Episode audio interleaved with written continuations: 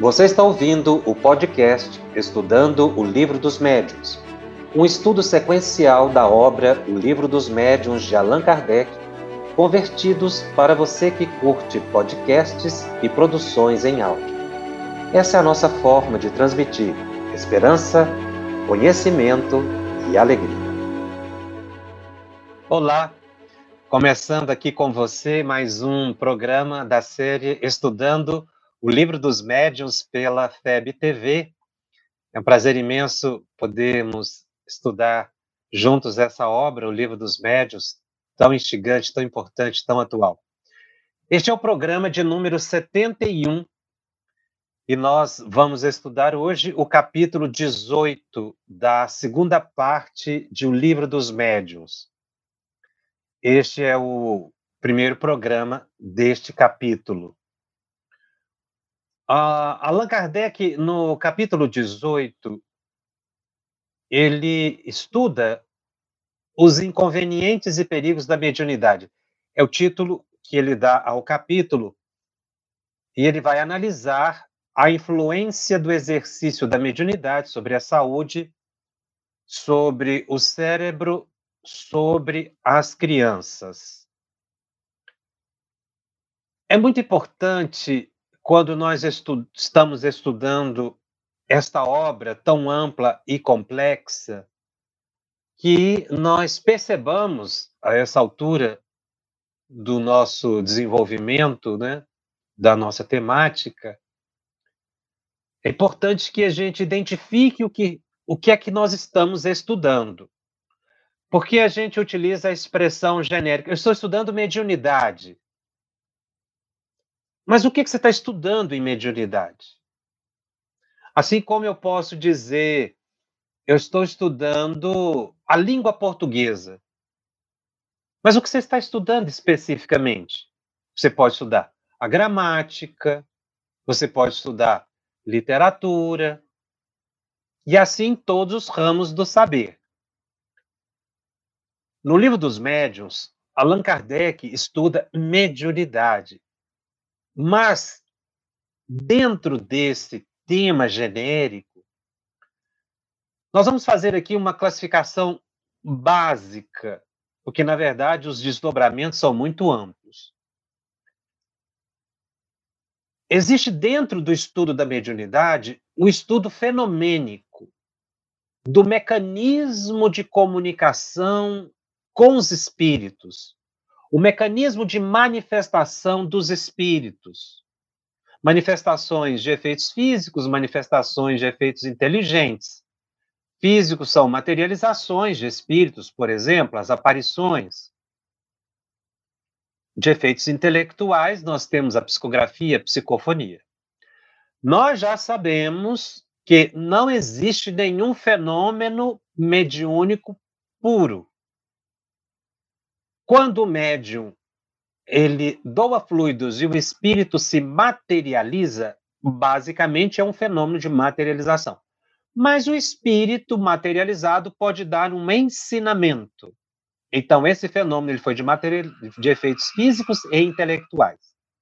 Na psicografia ou psicofonia, o médium entra em transe e ele também ali libera fluido ectoplasmático o fenômeno é eminentemente de efeito intelectual, por causa do conteúdo do que ele fala ou escreve. No entanto, o médium, ele fica envolto num fluido ectoplasmático que auxilia nesse processo de liberação o próprio contato com a entidade comunicante. Então, nós podemos estudar e, e, e perpassamos aqui nesses programas a temática da técnica da mediunidade, o desenvolvimento, o modo de, de proceder a esse desenvolvimento. Isso é o aspecto técnico de mediunidade. Agora, existe um outro ângulo dentro do estudo da mediunidade, que é o estudo da faculdade mediúnica em si.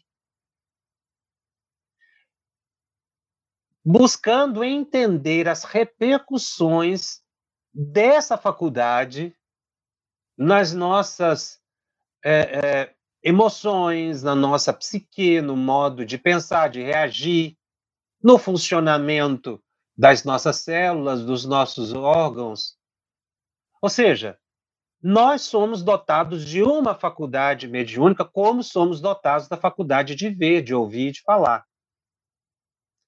Essas faculdades, ou o sistema visual, a capacidade visual, está integrada não é, no nosso organismo e nessa visão holística do organismo, a estrutura do globo ocular e o, seu funcionamento, ele repercute no organismo como um todo.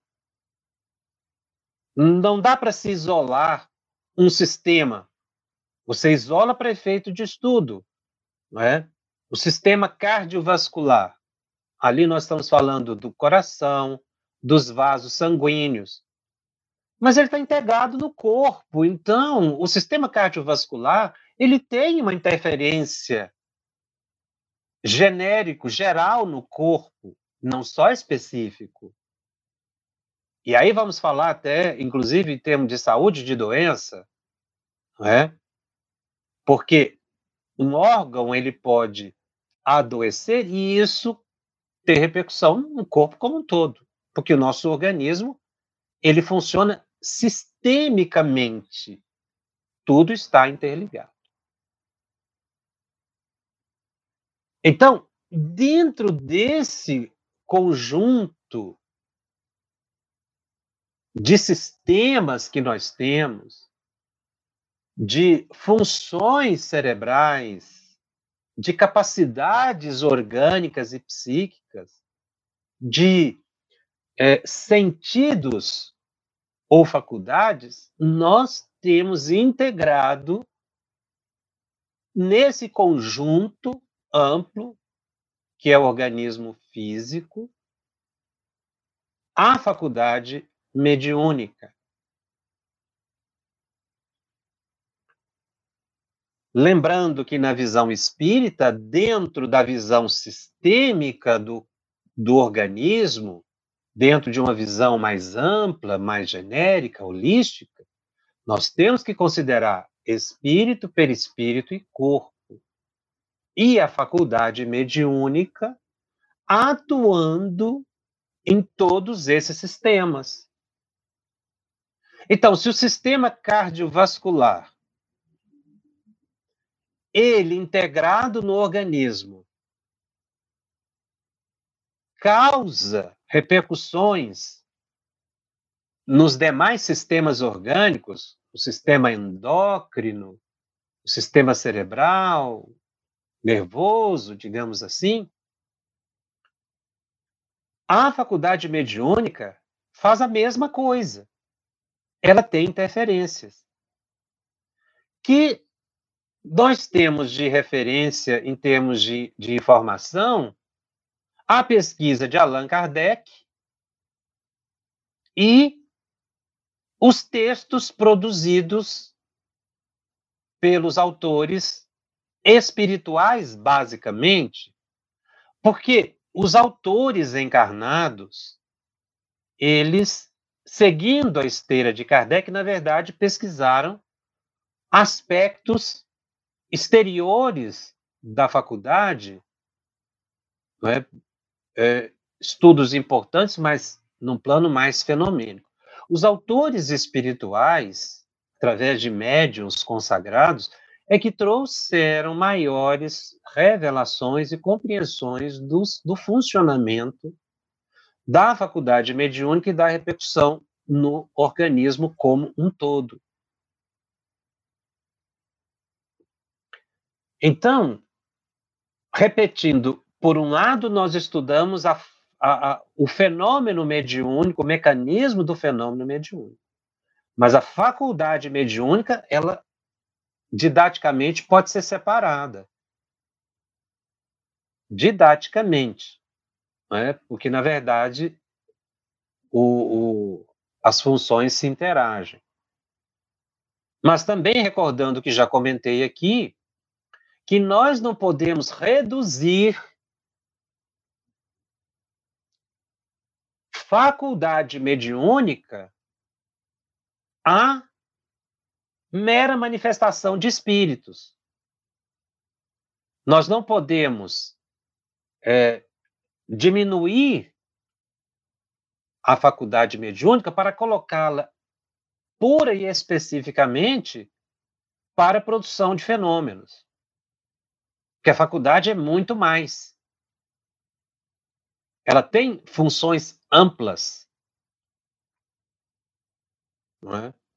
que nós estamos ainda entendendo o mecanismo de funcionamento da faculdade. Então, quando a gente estuda o livro dos médios, é importante você perceber quando Kardec está estudando mecanismo da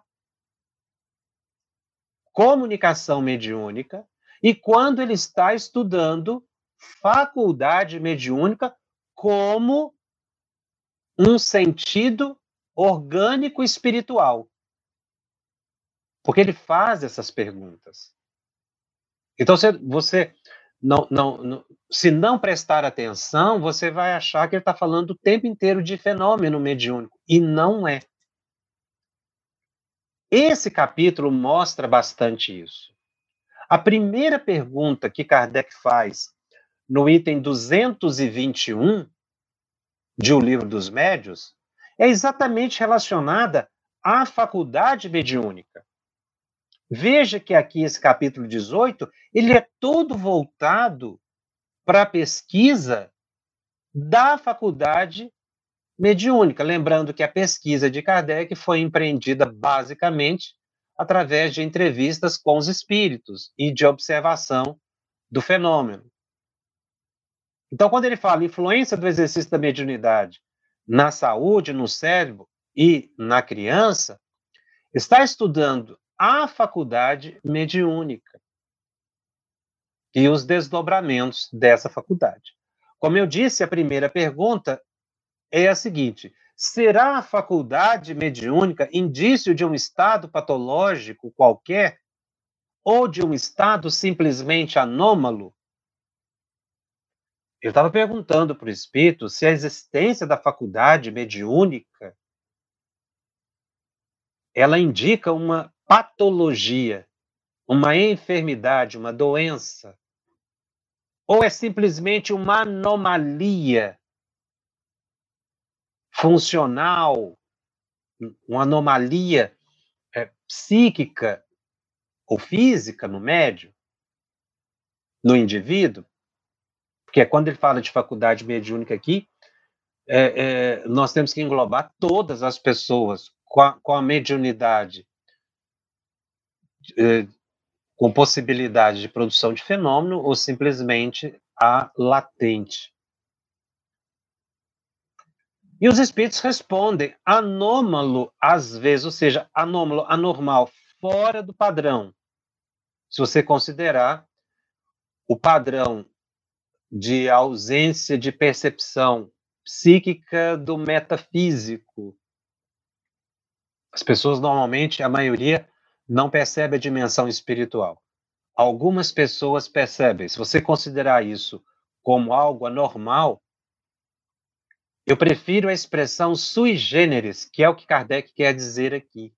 Ou seja, é algo, é alguém que tem possibilidades psíquicas ampliadas, mas que não é um enfermo. Ele não tem um transtorno mental, ele não tem uma patologia. Mas ele também não está dentro da generalidade das pessoas que não têm consciência ou possibilidade de uma percepção. Todo médium é sui generis. Uma vez que ele, dentro de uma categoria de classificação, de padrão psíquico, ele sai da métrica, digamos assim. Mas isso é porque nós temos hoje ainda uma visão estreita. Como anômalo foi considerado no passado muito daquilo que a ciência não compreendia. Depois que a ciência passou a compreender o fenômeno, ele entrou no plano da normalidade. Então, os espíritos dizem anômalo às vezes, porém não patológico. Então, a faculdade mediúnica não é indício de nenhuma patologia.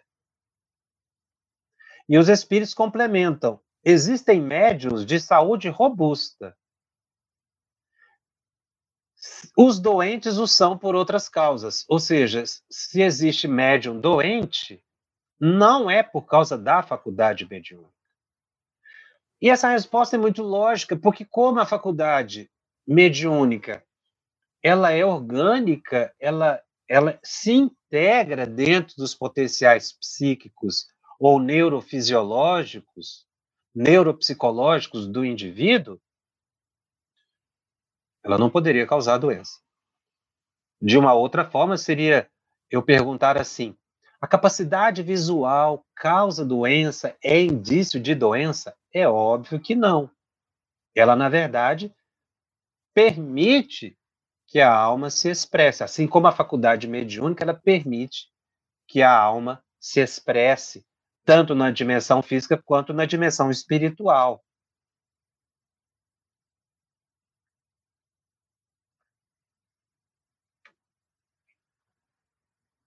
Aí, Kardec, na pergunta 2, ele já fala do uso da faculdade. A pergunta é a seguinte: o exercício da faculdade pode causar fadiga? Ou seja, numa comparação, se eu ler demais, isso me causa uma fadiga? Porque é o uso da faculdade. Ora, como você usa a faculdade mediúnica? Você pode usar a faculdade mediúnica no transe. É uma das formas de uso e que Kardec estava buscando entender. E os espíritos respondem que o exercício muito prolongado de qualquer faculdade acarreta fadiga. Então, se o médio fica horas e horas em transe, dependendo da sua compleição física, ele pode sentir fadiga. Pode ser que outro não se, sinta fadiga. Existem médios que aplicam cinco passes numa noite e se sentem cansados. Outros podem aplicar 10 passes e, e não sentir cansaço nenhum. Isso vai variar de pessoa para pessoa, mas é o exercício de uma faculdade. Não é? E os espíritos complementam. A mediunidade está no mesmo caso, principalmente a que se aplica aos efeitos físicos ela necessariamente ocasiona um dispêndio de fluido que traz a fadiga, mas que se repara com o repouso. Nós vemos médiums que saem de sessões mediúnicas e dizem-se cansados, dependendo do desempenho que tiveram na reunião. Pode ser o médium psicógrafo, o psicofônico, o médium de apoio ou sustentação, podem relatar um cansaço, dependendo do tempo da reunião e da atividade que tiveram. Mas essa observação aqui que, que Kardec coloca, esse cansaço decorre do dispêndio de fluido. Qual fluido? Fluido vital. Mas que se repara, se recupera pelo repouso. Pelo repouso, pela alimentação, pelo desvio de pensamentos, enfim, há uma possibilidade de recomposição desse fluido. O médium pode receber um passe também depois da sessão mediúnica que auxilia na recuperação desse cansaço. Agora, é óbvio que o médium tem que perceber os seus limites. Ele não pode deixar se fatigar né, na atividade é, a fadiga ela decorre muitas vezes de um exercício prolongado de, para uma pessoa que não tem capacidade para aquela função.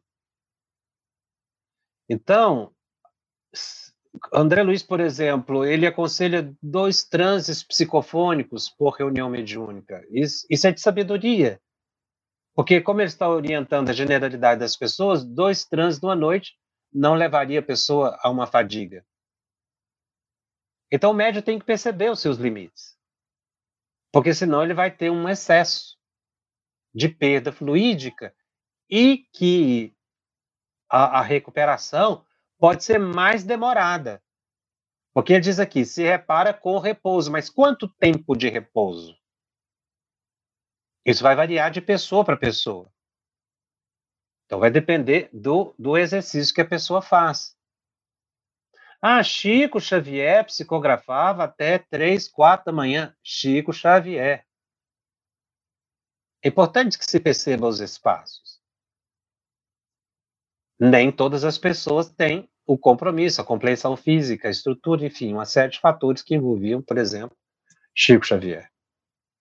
Ivone Pereira, ela dizia-se cansada muitas vezes. Há relatos na biografia dela, dela ter acordado de madrugada e o espírito Chaves pedir para que ela escrevesse alguma coisa, ela dizia: Eu estou muito cansada. Ivone Pereira é uma das médicas que muito explorou essa questão do uso prolongado da faculdade mediúnica, causando perda fluídica. E ela, ela, ela chega a relatar, eu já relatei em programas anteriores aqui, que muitas vezes envolta em atendimentos a entidades por, por, por dias ou por meses, ela se sentia doente, enferma, por causa da quantidade de fluido que perdia. Agora, o médium tem que aprender a repor pelo passe, pela prece, pelo descanso físico, por um exercício respiratório que você acaba assimilando fluidos da natureza, né? por um, um, uma caminhada no, no, no ambiente aprazível da natureza. São, são coisas que acabam recuperando as suas energias. Mé, cada médium vai perceber o que lhe recupera. Agora, tem que perceber que isso não é uma doença. Decorre do uso excessivo da faculdade. Ninguém deve temer isso. Porque, na verdade, é, se a faculdade mediúnica, em exercício muito prolongado, pode levar o médium à fadiga, e uma fadiga excessiva pode fazer com que ele demore muito em recuperação, nós podemos conjecturar que o uso moderado e equilibrado da faculdade mediúnica traz saúde. Isso fica muito claro quando André Luiz estuda no livro Missionários da Luz a epífise, quando ele diz que é a glândula que fica ativa o tempo todo durante o exercício da mediunidade. E nós já sabemos que a glândula pineal ou epífise, ela produz e libera na corrente sanguínea a melatonina, que é um hormônio relacionado diretamente com o sono. Mas ele, a, as pesquisas, né, ligadas à melatonina, esse hormônio, já indicam que ela tem uma ação sistêmica no organismo. Ela atua muito no sistema imunológico, fortalecendo o sistema imunológico, inflamatório, enfim, é um antioxidante natural e, e que auxilia, portanto, na saúde. Então, o exercício moderado, regular e equilibrado da faculdade mediúnica Levando em consideração as informações de André Luiz, de que a pineal fica ativa o tempo todo, e os benefícios que o hormônio liberado, um dos hormônios liberados pela pineal melatonina, são altamente eficazes para a saúde orgânica, é fácil chegar à conclusão de que a, o exercício da faculdade mediúnica de forma segura traz saúde se o contrário leva à enfermidade. Porque ela é uma glândula neutra. A, a, a, a faculdade mediúnica é uma faculdade neutra, né, melhor dizendo. Mas o seu uso pode causar o bem-estar ou mal-estar. Agora, não relacione esse mal-estar com aquilo que eu comentei em programas anteriores, que é a sintonia que às vezes o médium faz com espíritos enfermos antes da sessão mediúnica. Isso não é doença. Isso decorre da natureza do processo do mecanismo da faculdade mediúnica.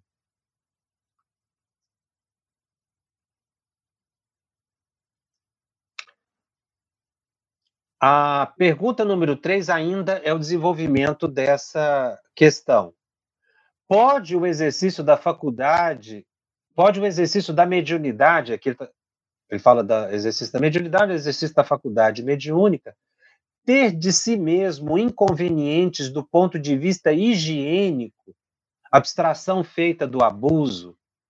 Ou seja, é, o indivíduo pode, pelo uso comum da mediunidade, aí Kardec exclui o abuso, que leva à fadiga.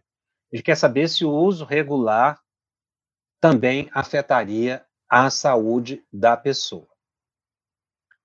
E a resposta dos espíritos para ele é uma resposta muito bem elaborada. Eles disseram a Kardec: há casos em que é prudente, necessário mesmo a abstenção, ou pelo menos o exercício moderado, tudo dependendo do estado físico e moral do médio. Aliás, em geral, o médio o sente, desde que experimente fadiga, deve abster-se. Foi o que acabei de comentar. Cada médio tem que perceber os seus limites e conversar sobre isso com o, o, o dirigente da reunião. Esse limite também deve ser percebido fora da reunião mediúnica. Uma prece, uma meditação causa um imenso bem-estar. Não só pela própria movimentação psíquica, emocional, da calma e da tranquilidade que a prece dá, que a fé conduz o indivíduo, nós temos que considerar que naquele momento da oração e da meditação, bons espíritos também estão renovando, revigorando as forças de todos nós, dos médios, todos nós somos médios. Agora, cada médio tem que perceber os seus limites. Há casos em que, em que pessoas que estão enfermas, elas não devem é, atuar mediunicamente. É o que os espíritos colocam aqui, estado físico e moral. O moral é o psicológico. Né?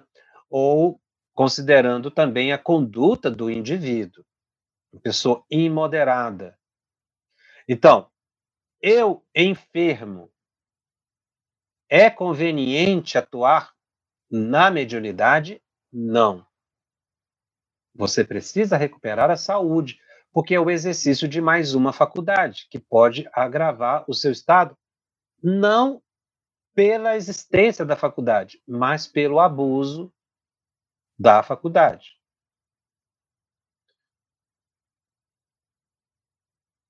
Aí, os espíritos colocam aqui dentro da resposta o exercício moderado. O exercício moderado levando em consideração o, a, a saúde física do médium e as suas condições psíquicas, morais, psicológicas, isso gera mais harmonia para o médium, um maior bem-estar. Agora, existem pessoas que eu já ouvi relato que elas não conseguem com muita facilidade manter manter-se sem a fadiga pelo exercício da mediunidade. Ele pode mudar de função na reunião mediúnica? Pode. Se ele não estiver se sentindo bem com aquela função. Ele não deve forçar, é que os espíritos estão dizendo aqui, ao ponto de prejudicar a saúde. Repetindo, o que prejudica a saúde não é a existência da faculdade mediúnica, mas é o uso imoderado que se faz dessa faculdade mediúnica. A pergunta número 4. Haverá pessoas para que esse exercício seja mais inconveniente do que para outra, praticamente é a mesma pergunta e os espíritos chamam a atenção de Kardec. Eu já disse que isso depende do estado físico e moral do médium. Há pessoas relativamente as quais se devem evitar toda causa de sobreexcitação. E o exercício da mediunidade é uma delas. Então, se são pessoas que estão numa fase de vida de muita sensibilidade, com a saúde debilitada, ou que são pessoas excessivamente impressionáveis, não têm ainda um preparo, um conhecimento, um treinamento básico, uma formação prática de mediunidade, essa pessoa deve se abster. É por isso que não se deve exercitar mediunidade fora do centro espírita. Muitas vezes o médium não percebe e vai adoecendo aos pouquinhos. Não por culpa da faculdade, mas pela sua falta de moderação, de cuidado. Então, a, a pessoa percebendo aquilo que ela tem condição de fazer, ela vai se manter bem. E coloca aqui, os espíritos colocam aqui que existem pessoas que são excessivamente emotivas, né, sobreexcitáveis. Então, nesse caso, se para ela o exercício da faculdade mediúnica representar piora desse estado, ela não deve exercer a faculdade.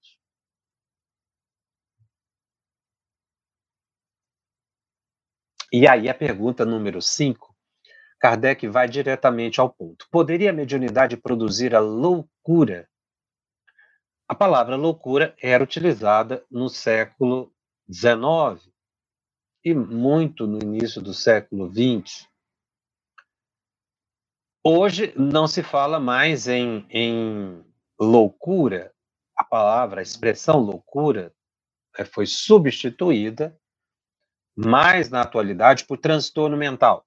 De loucura tornou-se doença mental e agora transtorno mental. Essa evolução na terminologia decorre de dois fatores: a melhor compreensão do próprio fenômeno de enfermidade, né, do funcionamento da psique e do próprio cérebro,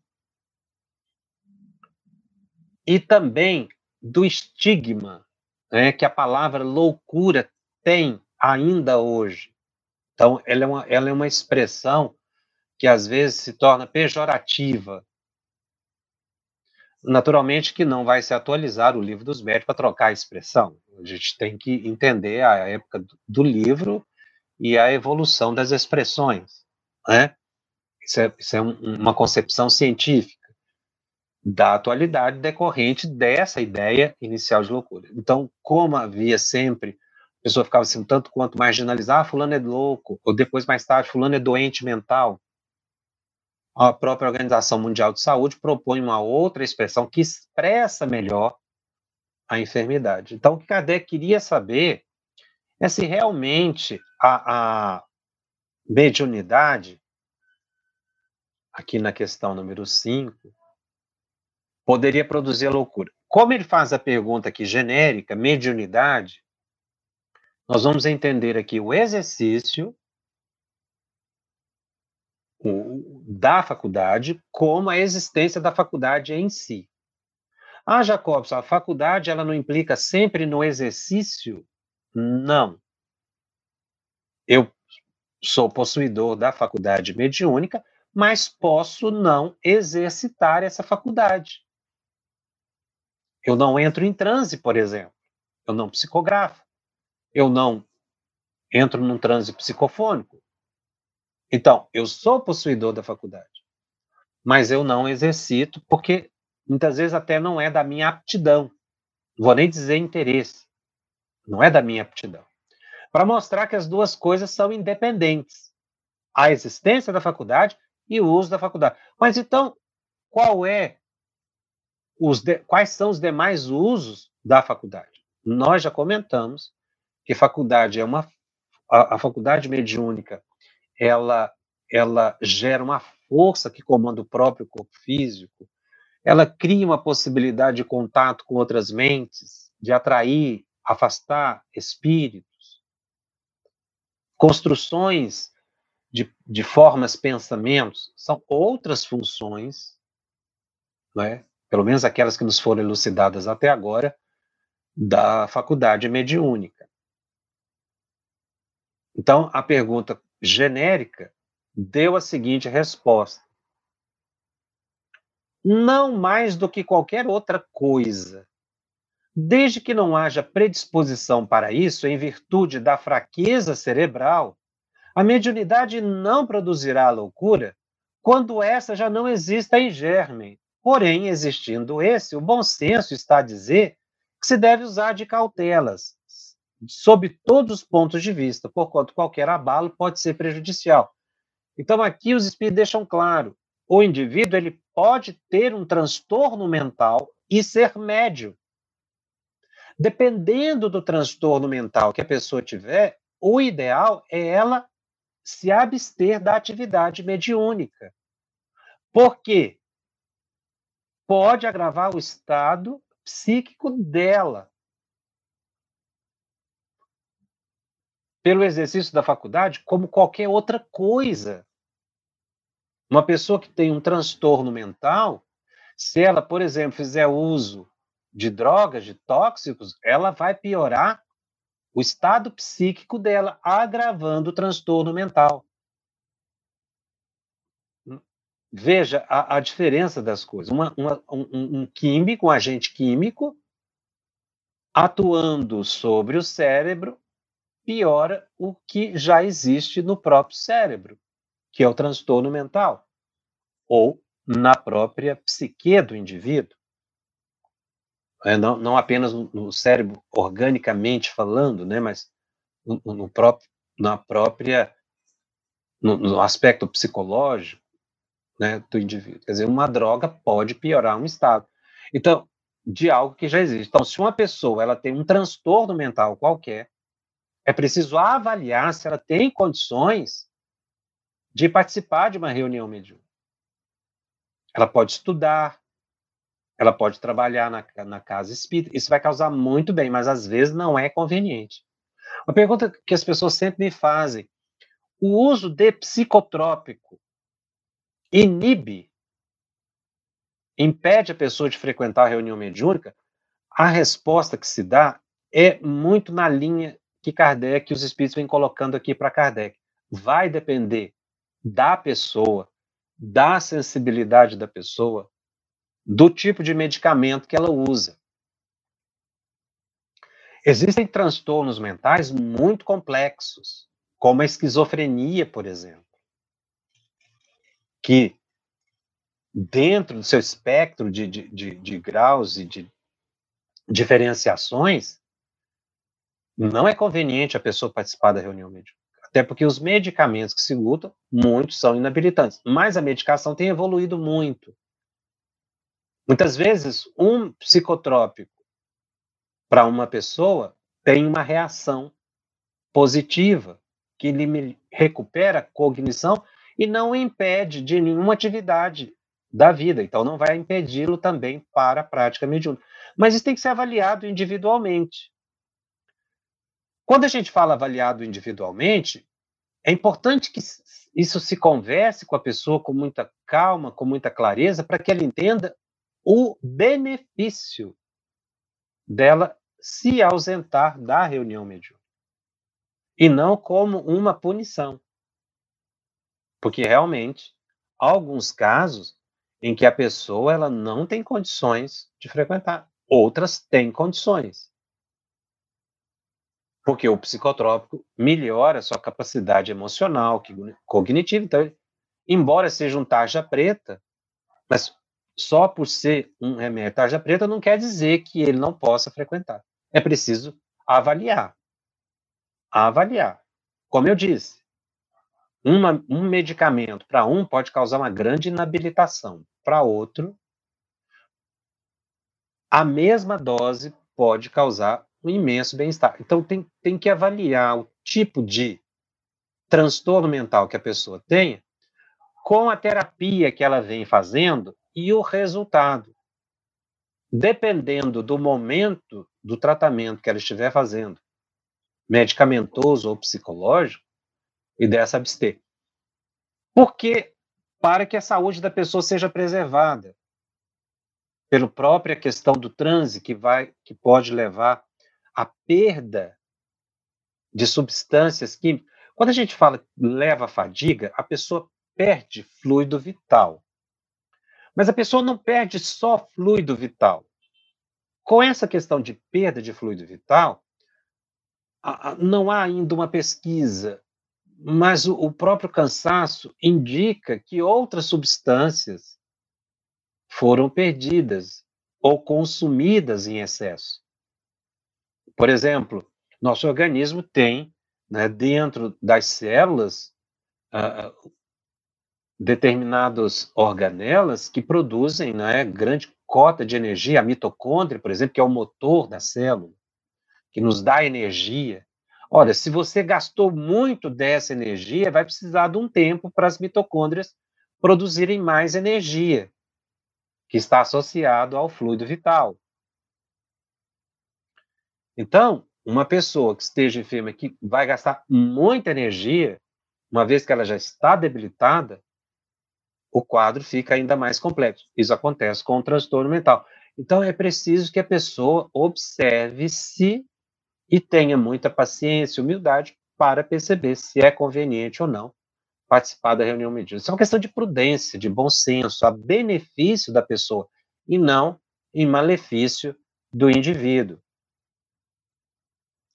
A Organização Mundial de Saúde, ela define transtorno mental como alterações do funcionamento da mente que prejudicam o desempenho da pessoa na vida familiar, na vida social, na vida pessoal, no trabalho, nos estudos, na compreensão de si mesmo e dos outros, na possibilidade de autocrítica, na tolerância aos problemas e na possibilidade de ter prazer na vida em geral. Transtornos mentais como a ansiedade, a depressão, distúrbios alimentares, dependência química, demência e esquizofrenia podem afetar qualquer pessoa em qualquer época da vida. Então veja que a definição de transtorno mental hoje é muito ampla, engloba um, tudo aquilo que prejudica o desempenho da vida do indivíduo na família, na sociedade pessoalmente, no trabalho, nos estudos, na compreensão de si e dos outros. Então, é uma definição muito ampla. A Organização Mundial de Saúde também coloca que os transtornos mentais em geral resultam da soma de muitos fatores. Alteração do próprio funcionamento do cérebro, fatores genéticos, fatores da própria personalidade do indivíduo, ação de um grande número de estresses, estresses repetitivos, agressão de ordem física e psicológica, perdas, decepções, frustrações, sofrimentos físicos e psíquicos que perturbam o equilíbrio emocional. Podemos afirmar que os transtornos mentais não têm uma causa específica, mas são formados por fatores biológicos, psicológicos e socioculturais. Nós lá na frente Daqui a alguns programas ainda, nós vamos voltar essa definição para incluir aqui as obsessões espirituais.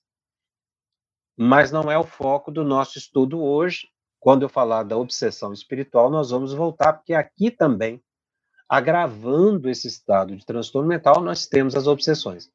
Mas veja que nós falamos até agora sobre o uso da faculdade e não está relacionado à obsessão. Pode ou não está, como, como eu disse, nós vamos ver isso em outro programa. Mas nós estamos falando aqui da, do exercício da faculdade em si e da pessoa que já tem.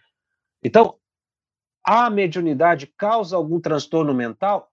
Não. Mas a pessoa que tem transtorno mental pode atuar na prática mediúnica? Depende. E é aí que vai se avaliar, porque a gente não pode generalizar. Uma vez que a definição de transtorno mental é muito ampla, um estresse que o indivíduo está passando. É um transtorno mental. Isso pode ser mais grave ou menos grave.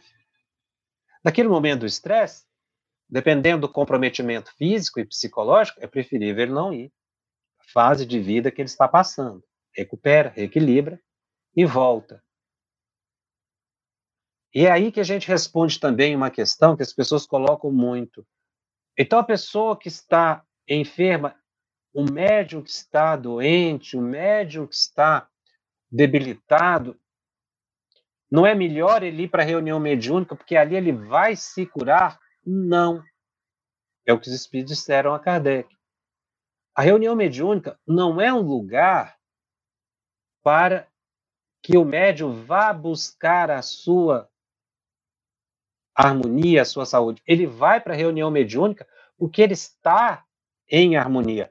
Agora, é claro, nenhum de nós está em perfeita saúde, né, nessa definição também da Organização Mundial de Saúde, que a, a, a saúde é o perfeito bem-estar físico, psíquico, social, espiritual, é mais ou menos assim a definição. Ninguém tem esse completo bem-estar físico, psíquico, emocional, social, familiar. A gente tem as nossas oscilações. Isso que está dentro do comum não impede que se vá para a reunião mediúnica. Nós estamos falando de transtornos mentais que realmente são catalogados, classificados. O médium não deve ter receio, não deve ter medo de médico. O médium não deve ter medo de buscar o psicólogo, de buscar o psiquiatra, que inclusive vai ajudar na recuperação física para que ele possa, depois de recuperado, voltar à reunião mediúnica. É claro que o psiquiatra vai fazer uma avaliação dentro do seu âmbito. Não, não, não estamos aqui colocando aqueles que já têm possibilidade de fazer uma análise da mediunidade também, dentro desse contexto, mas nós estamos falando de pessoas que têm o transtorno. Então, assim, genericamente falando, é importante o médium buscar o tratamento e uma orientação se ele estiver sentindo quaisquer sintomas que possa levar a algum prejuízo.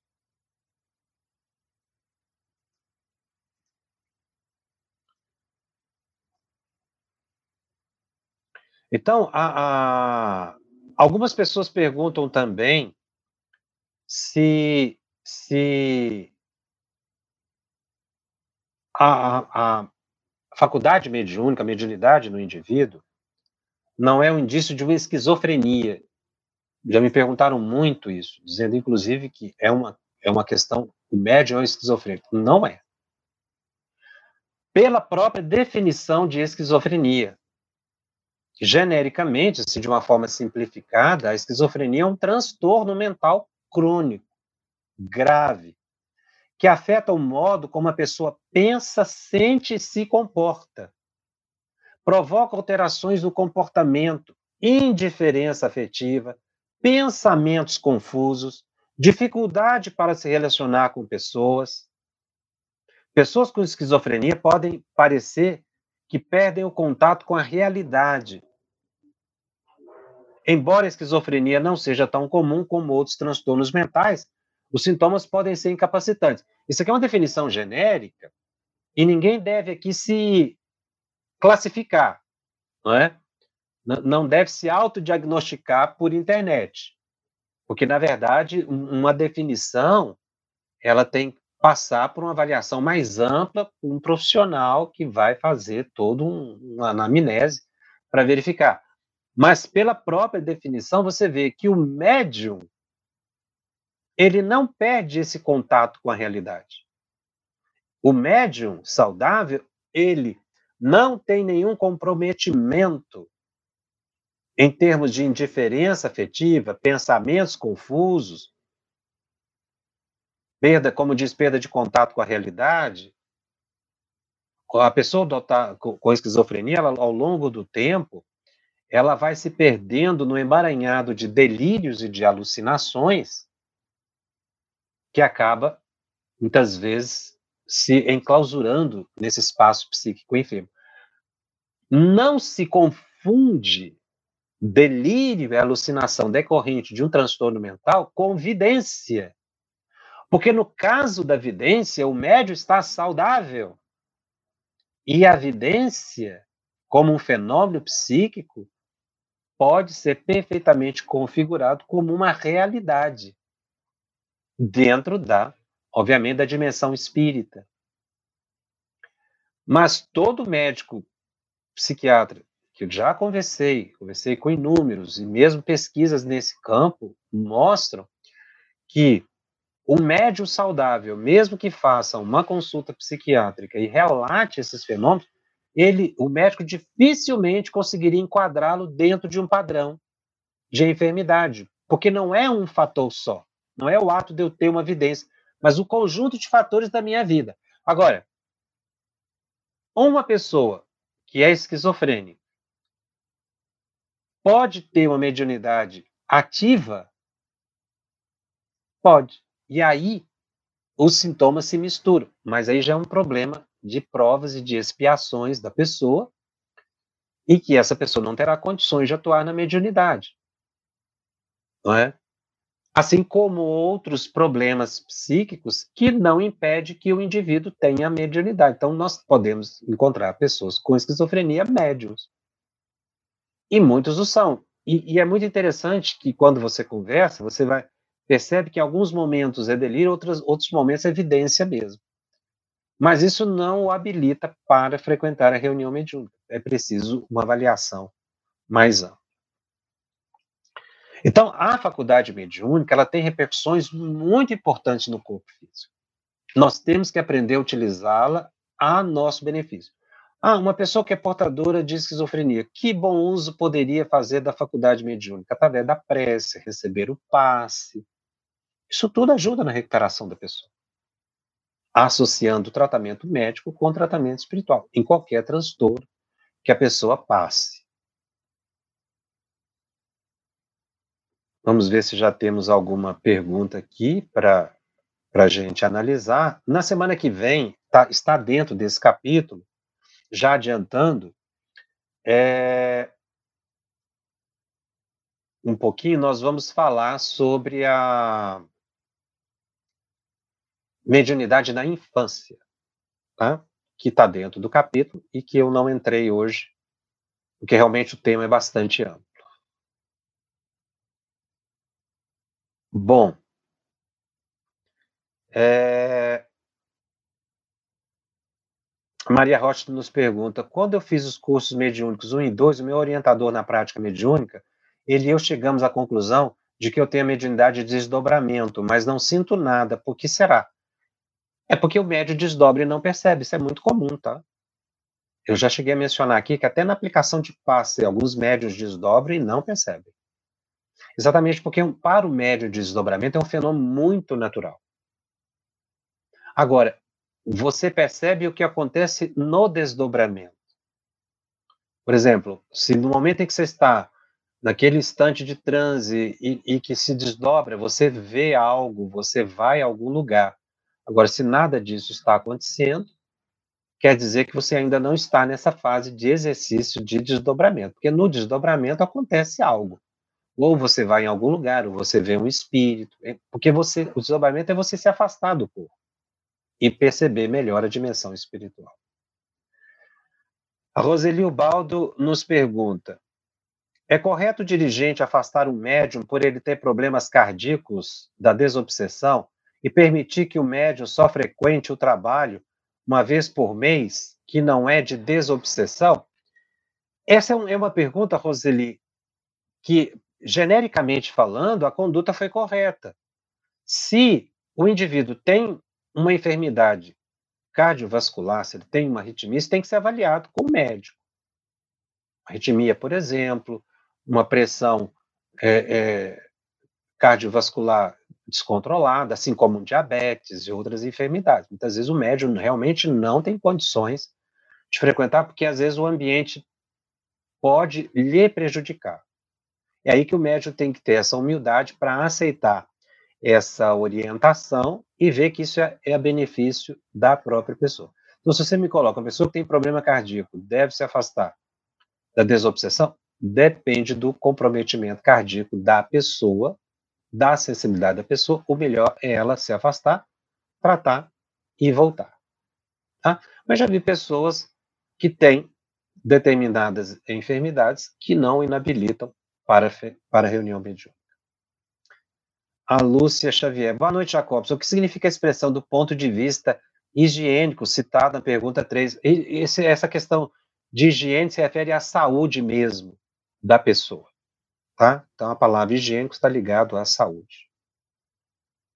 Rui da Cruz. Pode o espírito se manifestar numa reunião mediúnica, no decorrer da manifestação, o espírito recuar e bloquear o médio?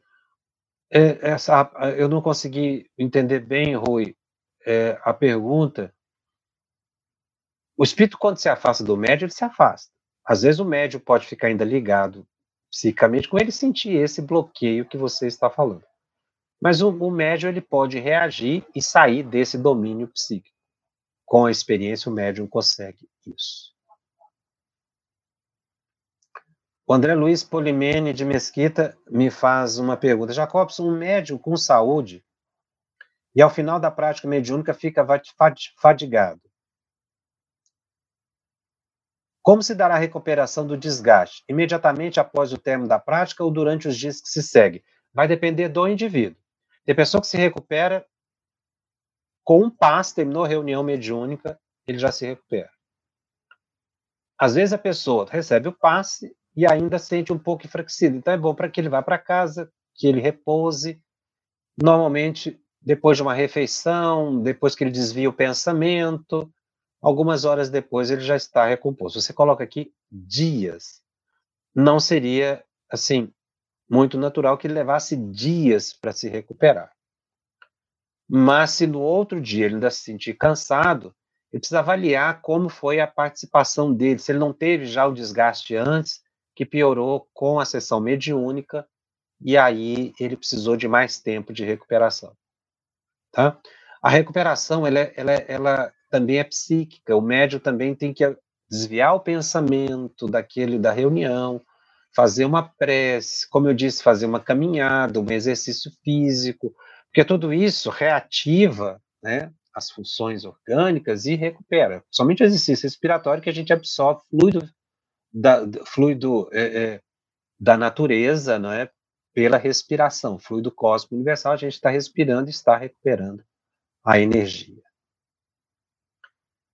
A Luísa nos pergunta: entendendo melhor minha faculdade mediúnica, sou muito intuitiva, durmo muitas horas por dia.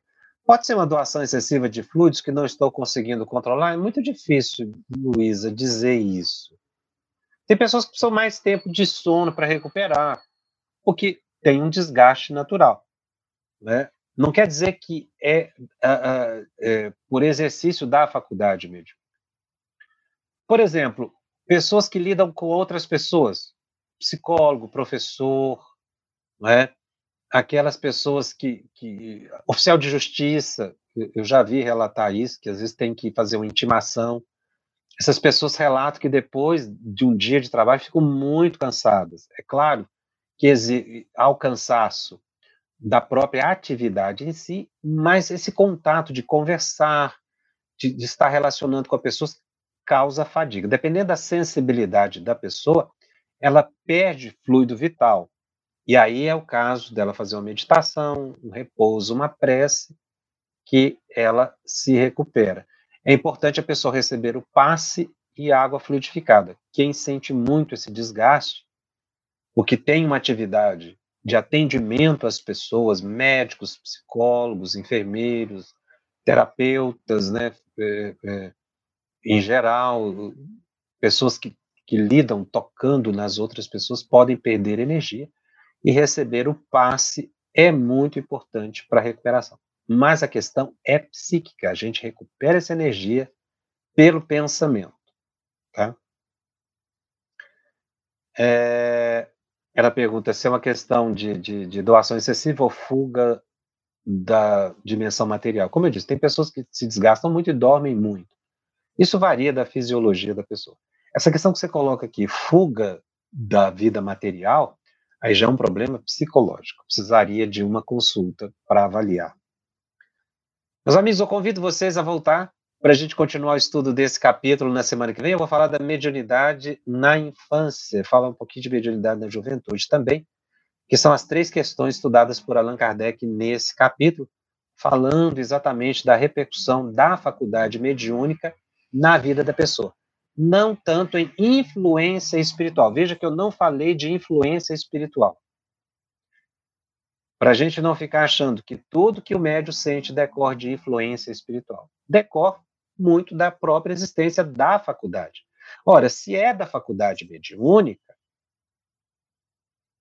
eu me recupero pela meditação, pela prece, por todos esses fatores que eu falei aqui, para evitar excessos, de toda ordem também. Então, eu não coloquei a questão da obsessão espiritual aqui de propósito, para a gente observar que nós, animicamente falando, a nossa própria faculdade, pelo nosso próprio exercício, ela pode causar um grande benefício para a nossa saúde. Que é isso que nós devemos buscar. Nós somos os cultores da nossa saúde e da nossa enfermidade também. Depende da nossa conduta. Depende de uma autopercepção dos meus limites muito médium adoece porque frequenta ambientes que não é adequado. Não é, ah, mas ele vai ali, ele encontrou um espírito lá que sugou as energias dele. Nem sempre. Decorre da própria invigilância da pessoa. É isso que você tem que perceber. Então, existe aquela fala assim, ah, tudo se joga nos espíritos. Ah, existe sim a influência, mas existe também a nossa conduta. E é isso que a gente precisa aprender em mediunidade. O quão é importante na minha vida a minha faculdade mediúnica e como eu devo fazer para empregar bem esse essa faculdade que é uma bênção nas nossas existências, como a faculdade de ver, de ouvir, de falar. Você ouviu uma produção da Federação Espírita Brasileira. Para saber mais, siga o arroba FebTV Brasil no YouTube, Instagram e Facebook. Ative o sininho para receber as notificações e ficar por dentro da nossa programação. Até o próximo estudo.